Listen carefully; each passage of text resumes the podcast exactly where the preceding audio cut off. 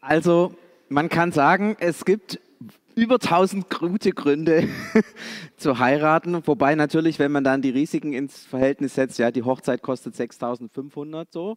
Also man muss ungefähr sieben Jahre verheiratet sein, dass sich lohnt. Auch das sind so Überlegungen.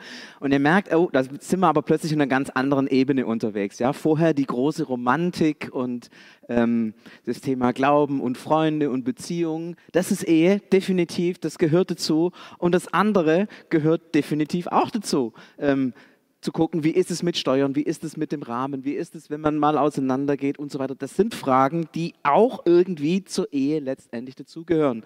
Inneres und Äußeres gehören bei Ehe einfach zusammen und man kann nicht sagen, ich will nur das eine oder ich will nur das andere, sondern man hat immer irgendwie beides.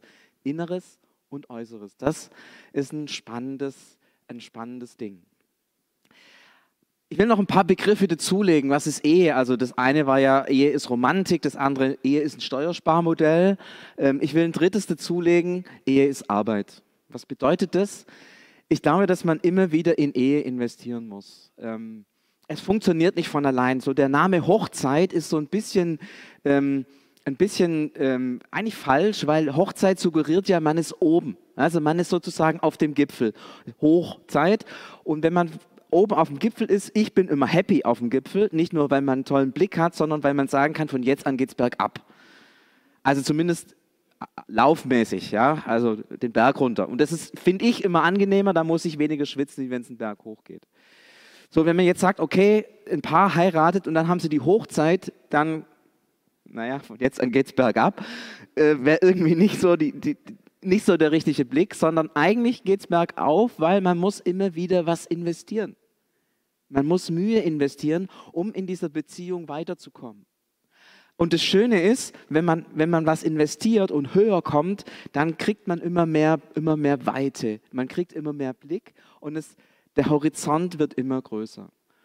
Und das ist, finde ich, ein schönes Bild von der Hochzeit aus zu sagen, nee, das ist nicht oben, sondern das ist eigentlich unten. Und von da an geht es zu investieren, Arbeit zu investieren, in Miteinander, in Gemeinschaft, in Miteinander reden. Ähm, das sind manchmal viele, viele kleine Dinge, dass man ganz bewusst sich Zeit nimmt, jemandem zuzuhören, dass man ganz bewusst äh, sagt, jetzt ist es Zeit, dass wir mal miteinander Zeit haben. Und manchmal ist es auch wichtig und gut, was Größeres miteinander zu machen. Wir bieten zum Beispiel vom CVM immer so einen Partnerschaftskurs an, Ehekurs an. Es ist wichtig, irgendwas zu investieren ähm, und in, in, Ehe auch zu investieren. Wir haben zu Hause ein, ein Häuschen gekauft vor einigen Jahren und wir merken, manchmal gibt es so kleine Reparaturen, an die muss man immer wieder dran. Ja, da geht eine Glühbirne kaputt oder da ist irgendwas Kleines kaputt. Das kann man so alltäglich so nebenbei sozusagen äh, irgendwie machen und, und äh, keine Investitionen, die so am Rande sind. Aber ab und zu muss man auch mal irgendwie größer rangehen und größer investieren, mehr investieren, mehr reinstecken. Und ich glaube, das ist bei Ehe auch so. Es braucht so dieses, dieses kleine am Rande, die alltägliche Ehearbeit, sage ich mal, und so ab und zu sich mal so einen größeren Arbeitsbrocken vorzunehmen, um miteinander zu arbeiten, um zusammenzukommen. Äh, das ist, glaube ich, ganz wichtig. Ehe ist Arbeit. Es ist immer wieder investieren und es ist zugleich unendlich gut, weil dadurch gewinnen wir Höhe, dadurch gewinnen wir einen weiten Blick und es geht nicht bergab von der Hochzeit an, sondern bergauf. Der zweite Begriff, den ich, oder der mittlerweile, das war der dritte, war Arbeit, ja, Steuerersparnis, Romantik, wir haben, wir haben die Arbeit. Kunst ist der nächste Begriff. Jetzt hättet ihr sagen, hä, Kunst, das hat etwas mit Bildern zu tun oder mit Singen zu tun. Also bei beidem bin ich nicht so richtig der, der, richtige Mensch. Also wenn ich Bilder male, muss ich jedem erklären, was es sein soll, weil es absolut niemand äh, erkennen kann. Singen lasse ich auch lieber, das äh, können andere definitiv besser. Was hat denn dann Ehe mit Kunst zu tun? Ja, muss man da jeden Abend Duett singen oder miteinander Klavier spielen oder so? Hm, ich meine damit was ganz Besonderes. Ähm, wenn man ein Bild anschaut oder ein Musikstück hört, dann passiert es manchmal, dass man emotional total angesprochen ist. Und dass man merkt, dieser, dieses Lied oder diese, diese Melodie oder dieses Bild, das, das ist nicht nur Farbe und Leinwand, das ist nicht nur, ja, Musik ist ja einfach nur akustische Schwingungen, die kann man messen und berechnen, sondern das geht, das geht tiefer, das geht in mein Herz, das berührt mich. Das ist das Geheimnis von Kunst, dass da jemand was herstellt, was macht, was andere berührt. Und das, das ist das Geheimnis von Ehe, dass man sich berührt, dass man merkt, wir, wir berühren unsere Herzen, wir schwingen uns aufeinander ein, wir, wir öffnen uns füreinander. Das ist so diese, am Anfang von einer, von einer Beziehung sagt man vielleicht Liebe auf den ersten Blick oder Schmetterlinge im Bauch oder so. Wenn man länger verheiratet ist, ändert sich das. Ja? Die, die Art des Gefühls ist, was, ist eine andere. Aber diese Momente, in denen man sagt, ja, es ist so gut, dass wir verheiratet sind. Ich, ich liebe meine Frau, ich liebe meinen Mann so sehr. Diese Momente, die, die gehören zu einer Ehe dazu, egal wie, wie lang sie sind. Und das Spannende ist, dass wir diese Momente nicht machen können. Ein Künstler, der kann total viel üben, äh, dass sein Musikstück perfekt ist, aber dann hören es Leute an und denken, okay, kommt irgendwie nichts rüber. Und in einem anderen Setting, zu einem anderen Tag, bei einem anderen Publikum spielt er das gleiche Lied, vielleicht irgendwie sogar genau gleich. Und dann sind die Leute total berührt. Und man fragt sich, der Künstler fragt sich, warum funktioniert es das eine Mal und warum funktioniert es das andere Mal nicht? Das ist das Geheimnis von Kunst. Es ist dieser, Disney würde jetzt sagen, Magic Moment, der magische Moment, in dem irgendwie es zusammenkommt und bam, Herzen berühren sich.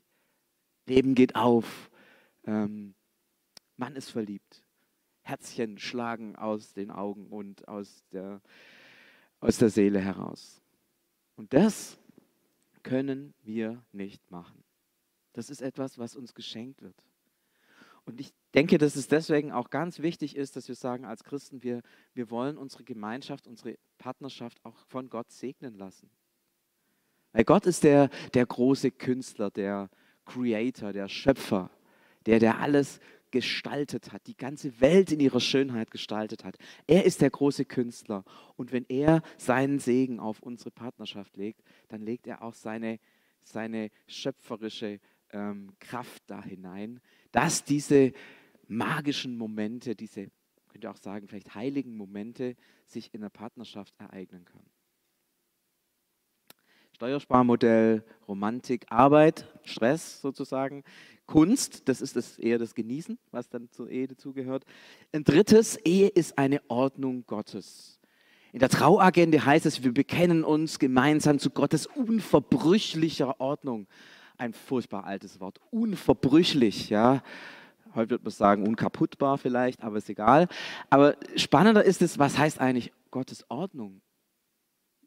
Ich habe oft den Eindruck, man, man äh, weiß nicht ganz genau, was man mit diesem, diesem Begriff anfangen soll. Was ist das, wenn man sagen, die Ehe ist Gottes Ordnung?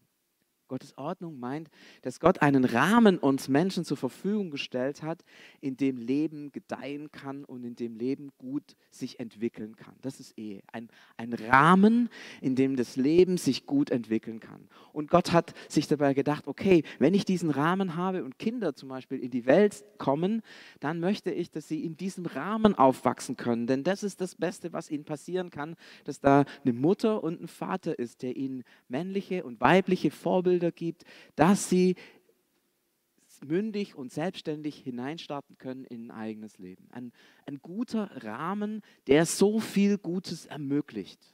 Das ist eine Ordnung.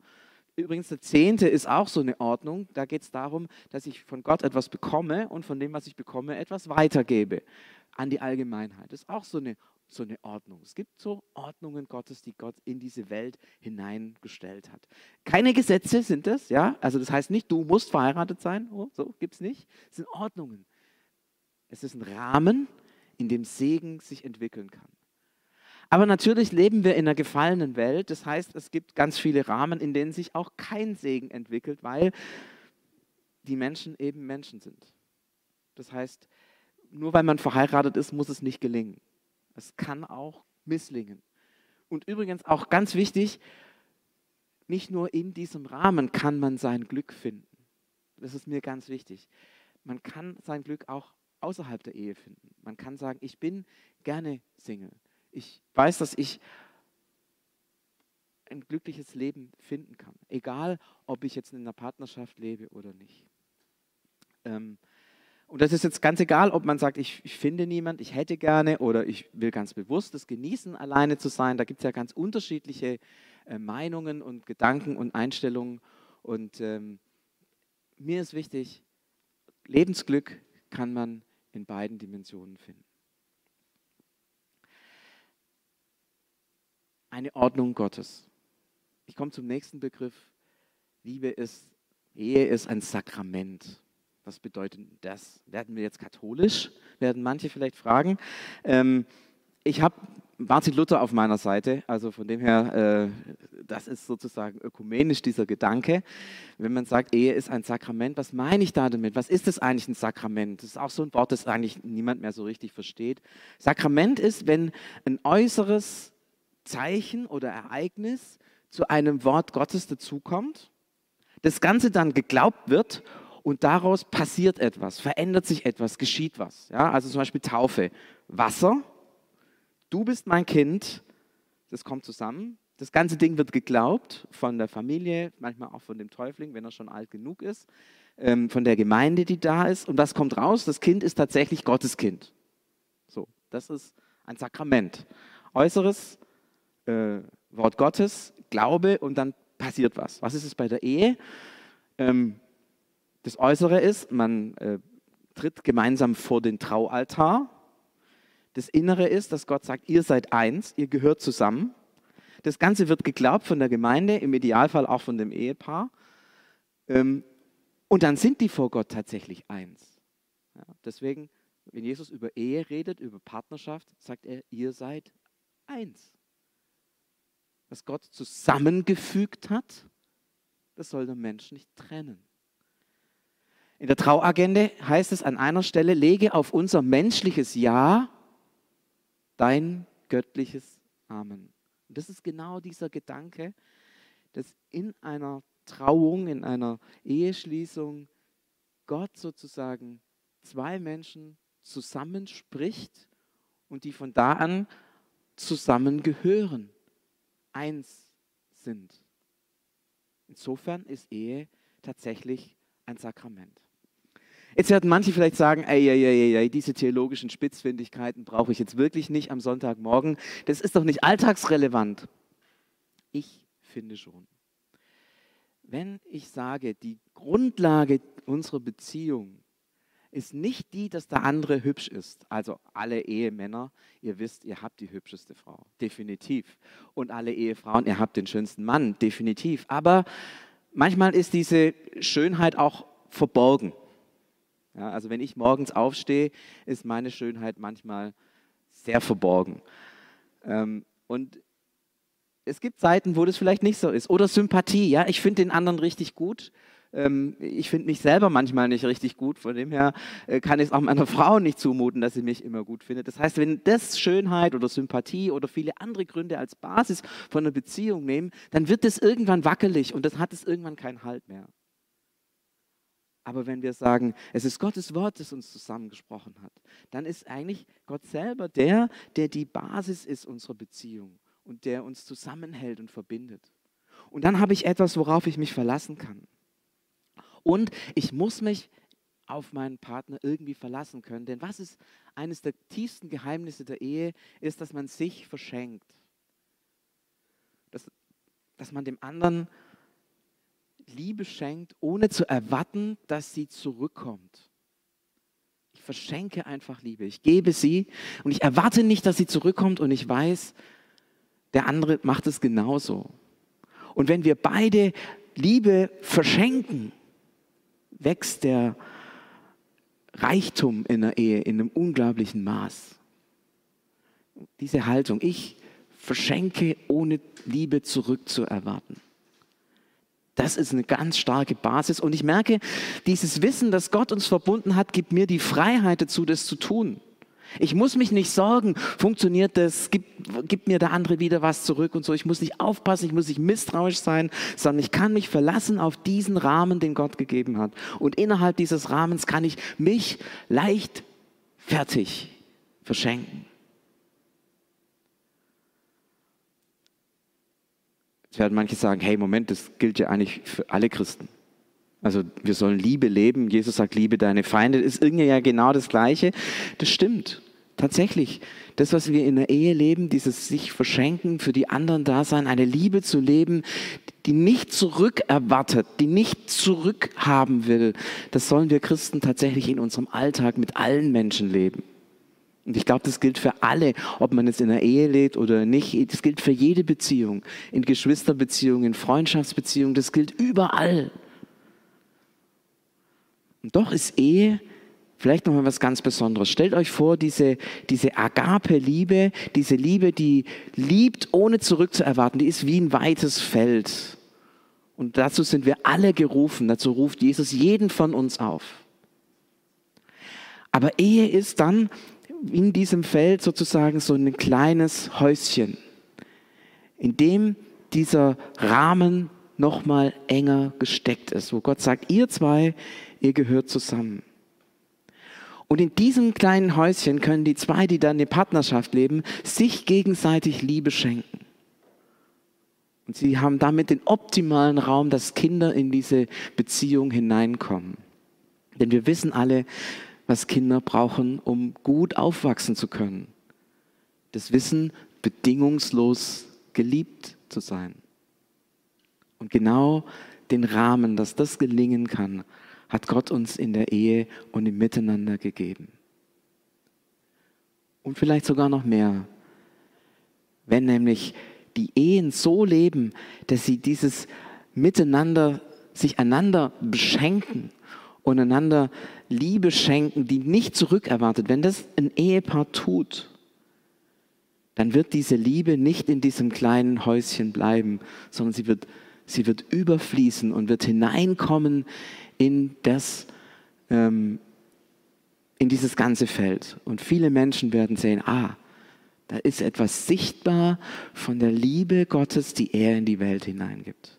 Und dann ist eine Ehe nicht nur eine Sache, die uns sozusagen einander zuwenden lässt. Wir zwei, Hauptsache wir sind zusammen und der Rest der Welt kann uns mal so. Nein, dann ist das, was wir an Beziehung leben, ein ein Ort, an dem Liebe entsteht, auch für die Menschen, die dann in unserem Umfeld sind. Dieses Überfließen der Liebe, das ist, glaube ich, das tiefe Geheimnis von Ehe.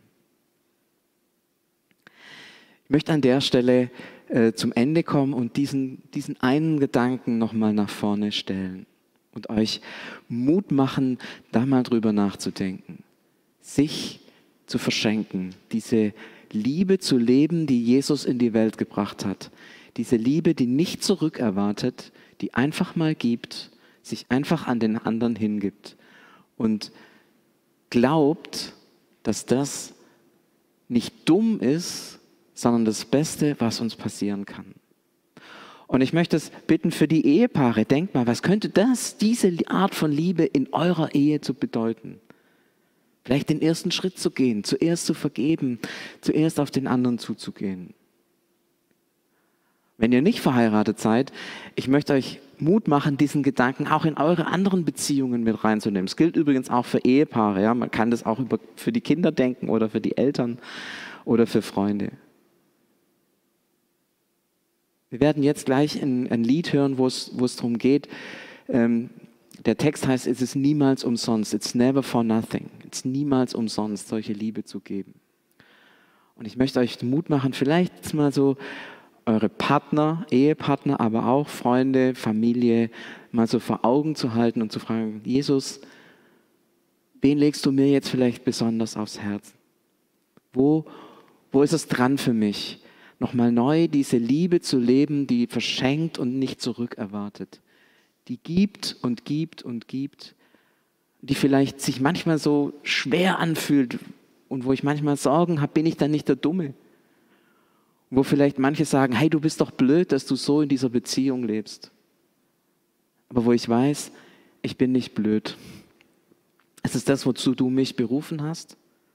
Und du wirst, du wirst den Segen, der davon fließt, irgendwann wieder in mein Leben zurückgeben. Sei es darin, dass eine Ehe ein Ort ist, an dem Liebe wirklich überquillt. Sei es dahin, dass es gelingt, in guten Beziehungen zu leben mit vielen anderen Menschen. Ich wünsche euch das von Herzen, dass ihr diese Liebe, die Jesus in die Welt gebracht hat, in euren Beziehungen leben könnt. Wir hören das Lied an, es ist Englisch, der Text wird erscheinen.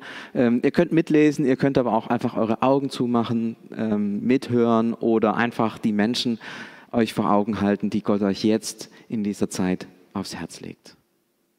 Amen.